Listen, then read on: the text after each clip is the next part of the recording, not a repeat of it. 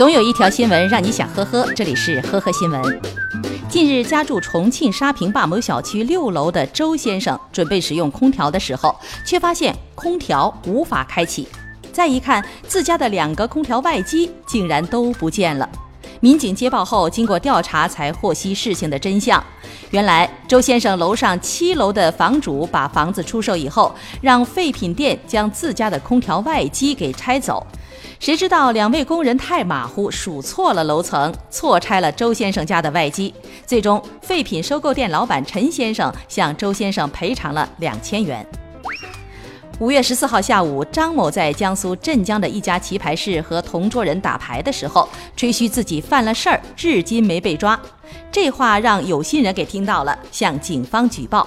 民警十分钟后赶到这家棋牌室的时候，张某赶忙拿起手机想要喊人帮忙，被民警及时控制。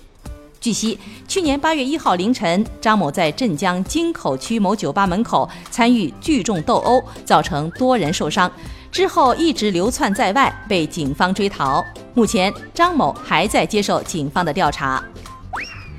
河南女子白雪称，她的丈夫季峰为郑州大学第一附属医院放射介入科的在职医生，于二零一二年被该院作为人才引进。二零一六年一次偶然的机会，她在家中发现丈夫收受回扣的清单，得知了其长期收受医药代表回扣的情况。每月下旬，医药代表统计好金额，把现金和药品回扣清单装进信封交给季风，一个月能达到一万多元到两万多元。对于自己举报丈夫的动机，白雪称系因丈夫出轨，并要求自己和他离婚，而季风对妻子的说法予以否认。郑州大学纪委工作人员回应称，已介入调查。二十九岁的美国男子西蒙斯因违反车辆收费规定、拥有大麻等罪名，被警方在脸书上发布通告通缉。